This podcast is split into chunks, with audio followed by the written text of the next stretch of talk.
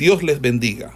Reciban un cordial saludo por parte del Ministerio El Goel y su centro de formación, quien tiene el gusto de invitarle a una exposición de la palabra de Dios en el marco del programa de formación de biblistas e intérpretes de las Sagradas Escrituras, hoy con la asignatura de eh, Jacqueline.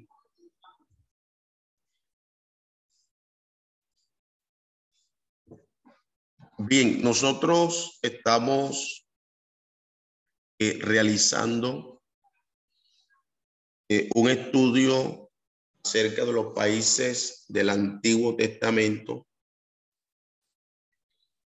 Nos hemos encontrado con este país de Egipto, con esta civilización. Eh, hemos mirado toda parte, ¿verdad?, de su historia, su ubicación geográfica, aspectos que son propios, son peculiares acerca de todo lo que tiene que ver acerca de Egipto. Y a través de esta exposición vamos a estar realizando una sinopsis de todo lo que tiene que ver con Egipto donde vamos a recordar o a reafirmar eh, su situación geográfica, las características, características físicas de Egipto, también características históricas, también sus principales ciudades. Es lo que vamos a estar mirando en esta disertación acerca de Egipto. Eh, queremos reafirmar en cuanto a su situación geográfica. Egipto es una región que se encuentra en el noreste de África. La variación de sus límites en diferentes épocas, en ocasiones se ha denominado solamente la cuenca del Nilo, a veces a las regiones áridas que se encuentran al este, al oeste de dicha cuenca. Hacia este, hacia el este, hacia el este está el Mar Rojo, hacia el oeste, una distancia indeterminada, eh, cuyas fronteras con la región de Libia son imprecisas. Naturalmente, el límite norte es el mar Mediterráneo. El sur es el límite que se ha fijado en distintos lugares. por lo general es una de las varias cataratas que forman el Nilo y su descenso hacia el mar. Esto en cuanto a la situación geográfica de Egipto. Eh, hablando de las características físicas, la más notable de estas características físicas en cuanto a la historia y a la economía de Egipto ha sido siempre, siempre denominada por el Nilo. O sea, el Nilo ejerce una influencia sobre la economía de Egipto. Una vez al año, a principios del verano, hablando del río, el río se eh, desembocaba. Y en estos meses, estoy hablando de tres meses, después sus aguas volvían al nivel acostumbrado. Debido a estas inundaciones, Egipto es una franja fértil medio de una región desértica. Es importante esto. El río es directamente eh, transversal a la economía egipcia. Dentro de estas características históricas que quiero señalar a ustedes, eh, debido a su enorme importancia, tuvo este territorio en todo el desarrollo histórico del cercano oriente, pues era de esperarse que se mencionara, se mencionara repetidamente en la Biblia. Como lo vimos en la clase anterior, uno de los países, una de las civilizaciones, una de las culturas de mayor eh, remembrancia, una de las culturas que más se hace énfasis o hincapié entre las escrituras, tiene que ver precisamente con la cultura egipcia. Por ejemplo, en la época de escasez, Abraham recurrió a este país en busca de alimentos. Eh, Agar, recuerden que Agar era egipcia, era una esclava de, de Sara y pues era egipcia. Como también lo era la mujer de Ismael. Todo esto eh, lo hemos citado en clases anteriores con los textos bíblicos. Estamos haciendo una gran síntesis sobre esto. Una narración paralela sobre Isaac afirma que él también acudió a Egipto en una época de escasez José se estableció en esta comarca años más tarde toda su familia allí vivió durante un periodo de aproximadamente unos 40 años hasta el éxodo del pueblo, hasta que el pueblo salió de allí de Egipto. Encontramos que Salomón, Salomón se casó con una princesa egipcia. Eh, en cuanto al caso de Salomón. Y también debemos decir, pero también en los tiempos de su hijo Roboán, el faraón Sisat invadió a Judá, el reino quedó sometido a Egipto. Desde esa fecha, esta nación fue potencia preponderante en Palestina hasta el imperio asirio puso fin a la hegemonía egipcia. Años más tarde, Siria y Palestina cayeron ante el poder de Babilonia esta marchó hacia Egipto, subyugando el poderoso país y manteniendo en él sus fuerzas. Con la caída de Babilonia, los persas se hicieron cargo de la situación en Egipto por solo nueve años, hasta que Alejandro entró en ese país como libertador el año 323, lógicamente antes de Cristo. Leandro fundó la ciudad de Alejandría. En adelante, Egipto fue primeramente una monarquía helénica bajo los Ptolomeos, luego cayó bajo la bota de Roma y eh, no solamente de Roma, sino también de Bizancio. Desde el siglo III Después de Cristo, Egipto fue un país predominantemente cristiano, su propia religión. Dentro de las principales ciudades que encontramos en Egipto, podemos señalar eh, las siguientes ciudades. Eh, en la clase anterior estuvimos hablando acerca de Gosén, Gosén. Eh, otra ciudad importante es la ciudad de Cairo, con, C, Cairo. Esta palabra Cairo en árabe significa ciudad victoriosa. Esto significa la palabra Cairo, eh, traída del árabe, significa ciudad victoriosa. El Cairo, sin duda, una de las ciudades más nuevas en Egipto.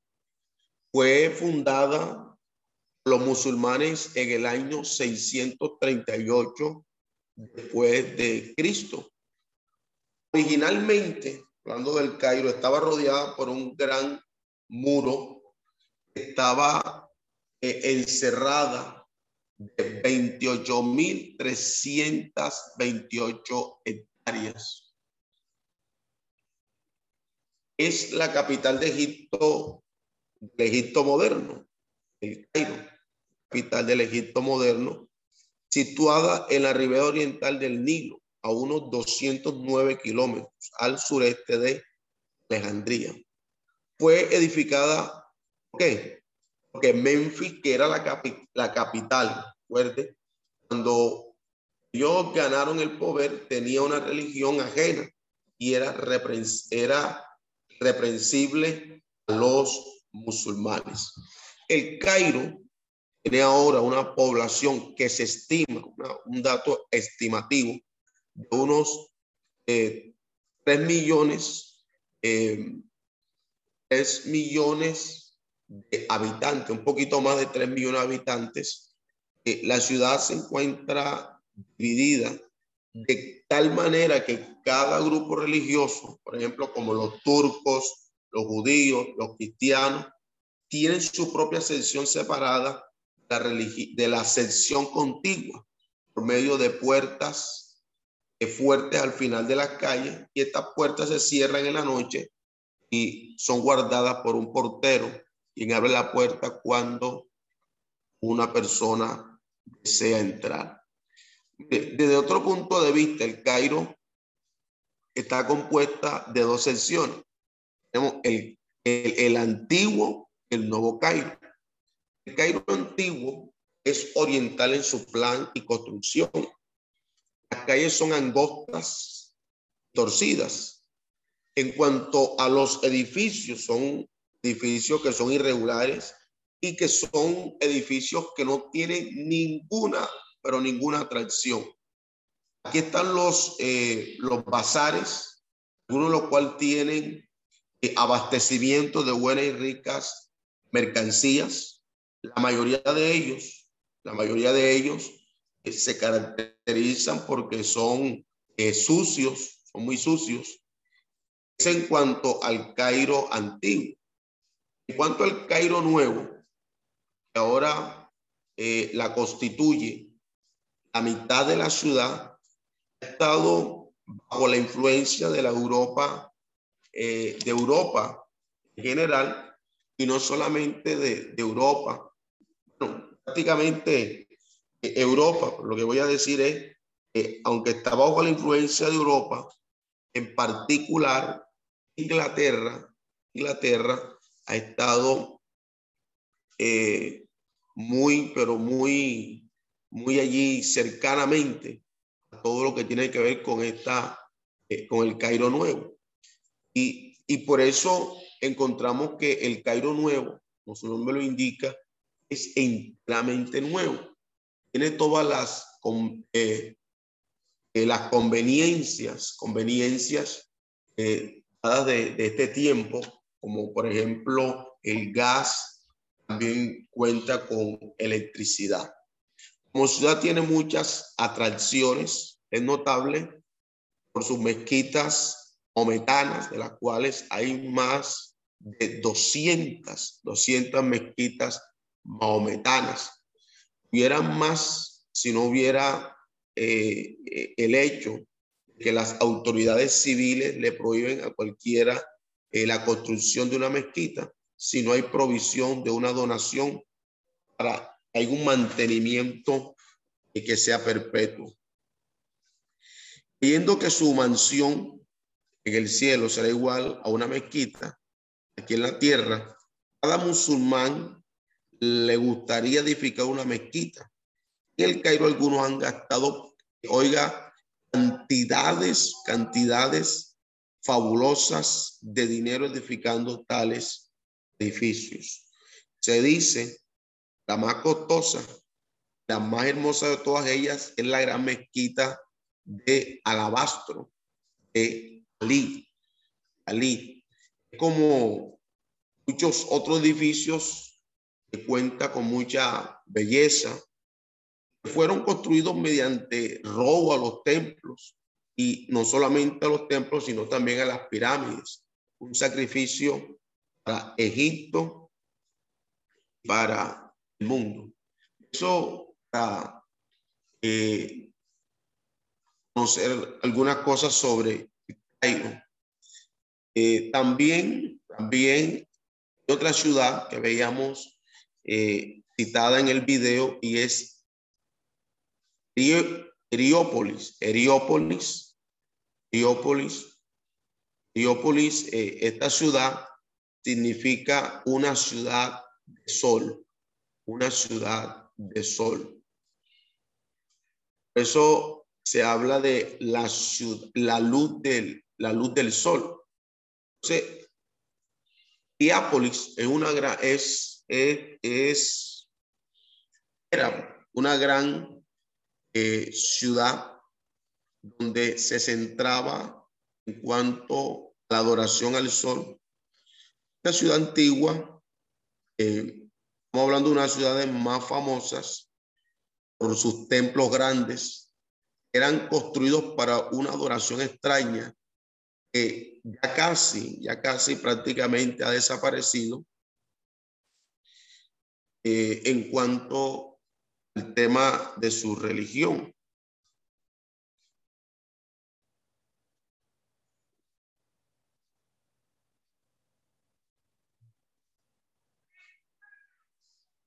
Bien, también tenemos que decir que en esta ciudad hay casas hermosas, que son casas también que son costosas. Eh, en esta ciudad estaba una gran universidad, el cuartel general de sabiduría, de entendimiento de los egipcios, especialmente la preparación del sacerdocio. Hombres como, por ejemplo, Platón, Pitágoras, Euclides, Solón, tales fueron allí para aprender a los pies del sacerdote de Diápolis. Esto nos da una, una, una idea de la vida intelectual y del conocimiento que habían esos principios de los tiempos históricos. Fue aquí con toda probabilidad donde, donde José gobernó como ministro principal de Egipto. Sin duda que recibió Moisés su educación siendo instruido en toda la sabiduría de los egipcios, como podemos eh, nosotros verlo en Hechos eh, capítulo 7, versículo 22. Eh, una cita importante allí. Hechos 7:22, hablando en cuanto a la educación de Moisés. Eh, cerca de aquí, en el extremo del puente, a través del río, entre un Cairo, se cree que los padres de Moisés lo escondieron en el río, donde fue hallado por la hija de Faraón. En algún lugar de esta región, la tradición dice que José y María vinieron mientras estaban en Egipto para salvar al Salvador, infante de la mano cruel de Herodes. Los incidentes y la referencia de la escritura no son muchos, son considerablemente eh, importantes. O sea, se piensa en el alcance que tuvieron las acciones conectadas con este lugar. Entonces, aquí hay unas, unas citas, vamos a leer posteriormente. quiero dejarlas aquí eh, en esta, este audio de grabación luego nosotros estar revisándolas. Por ejemplo, eh, el suegro de José, un egipcio, era el sacerdote de On. Su esposa le dio a luz dos hijos antes que hubiera el hambre. Eh, miramos Génesis 41, versículo 45 y versículo 50. Eh, en el otro caso que notamos en la Biblia es Jeremías. Jeremías se refirió a este lugar con el nombre de Bet-Semes, la cual debía ser destruida. Jeremías 46, 13. Eh, su conquista fue declarada por Ezequiel bajo el nombre de Abén. Abén. Ezequiel capítulo 30, versículo 17. También, también eh, se dice o se piensa que era una de las cinco ciudades mencionadas por Isaías, profeta Isaías, en su libro o en su profecía, en el capítulo 19, versículo 18. Entonces, que son referencias bíblicas, que sería bueno que no solamente usted conociera la referencia bíblica, sino que también vaya al texto. Y al ir al texto se va a dar cuenta cómo esta ciudad de este país de Egipto es mencionada en las escrituras o referencias bíblicas. En este caso, diferencia, eh, por ejemplo, de, de Gosén, que es un poco más extensa. Eh, tenemos esta referencia que creo que son importantes para, importantes para nuestro estudio, para la ubicación de toda eh, la cultura egipcia en el marco de las sagradas escrituras. Eh, aquí nos queda pendiente hablar de Memphis, Memphis o Nof. Nof, el nombre Memphis parece significar la estación buena, Memphis, la estación buena, y se encuentra situada la ribera oeste río Nilo. Estamos hablando de unos 32 kilómetros aproximadamente, río arriba de Cairo. No sabemos su edad, pero sin duda decía que al tiempo de Tebas, Iriápolis, eh, había cerca de Nenfi un cementerio, mucha grandeza, tenía la reputación de haber sido el lugar de sepultura de Osiris. Recuerde que Osiris es el dios universalmente aceptado por los egipcios, quien tradicionalmente es conocido como el primer rey de Egipto, de su esposa Isis. Estamos eh, mirando algunas cosas aquí en cuanto a Memphis. Bien. También debemos decir, Memphis era la capital de Egipto en el tiempo de Abraham, no solamente de Abraham, sino de Jacob, José y Moisés. Moisés fue criado allí en el palacio de Faraón. Aquí vino a suplicar la liberación de Israel. Continuó floreciendo hasta la liberación de los, eh, de los, eh, de los el hijo mayor de Ciro, el rey de Persia en el 525 antes de Cristo. Procesó de ser la ciudad principal después que Alejandro el Grande edificó Alejandría y clausuró su comercio internacional. Al presente no hay mucho que ver allí. En Memphis, las ruinas están muy, muy hondas. Más de 200 eh, esfinges han sido halladas allí alrededor de la ciudad y lo que han tratado es de remover, remover. La mayor parte de ellas está en un museo. La mayor parte del territorio, eh, una vez estaba ocupado por la ciudad, ahora está cubierto por un huerto de palmeras, un huerto de palmeras. En medio de este huerto yace todavía una estatua inmensa de Ramsés II, grande en tamaño, no solamente en tamaño, sino también eh, eh, un peso que prohíbe su remoción.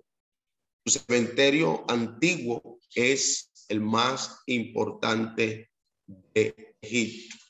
Hay pocas referencias en la escritura concernientes a Memphis, porque comúnmente está incluido en las referencias acerca de Egipto. O sea, hace parte de una referencia generalizada de Egipto, no tanto como nombre propio esta ciudad de Memphis. Los siguientes pasajes se refieren a él o de algún modo, de algún modo, de alguna manera, lo incluyen. Por ejemplo, eh, si usted mira eh, Anote Isaías, 5, eh, Isaías 19:13, Isaías 19:13, Jeremías 2:16, Jeremías 41:1, Jeremías 46:14 y de ese capítulo 46 también hay que mirar el versículo 19, o sea, Jeremías 46, versículo 14, 19 eh, también allí el versículo 29, eh, también versículo 30. O los capítulos, vamos a corregir aquí capítulos, Jeremías 2.16, Jeremías 41.1, Jeremías 41, eh, Jeremías 46.14, Jeremías, eh, versículo 19, el capítulo 46. Y los versículos 29, 30. Pero especialmente, especialmente lo vemos en el capítulo 30 de Jeremías, versículo 13, 16. Otro eh, texto que podemos mirar, referirnos a, a Memphis de manera directa o indirecta es Oseas capítulo 9, versículo 6. Se puede referir a él u otro nombre. Las palabras de los profetas predijeron su condición presente. Bueno, eh, vamos a terminar aquí. Esperamos que este estudio haya sido de bendición para su vida y ministerio. A Dios sea la gloria. Este es el Ministerio El Goel, vidas transformadas para cumplir el propósito de Dios.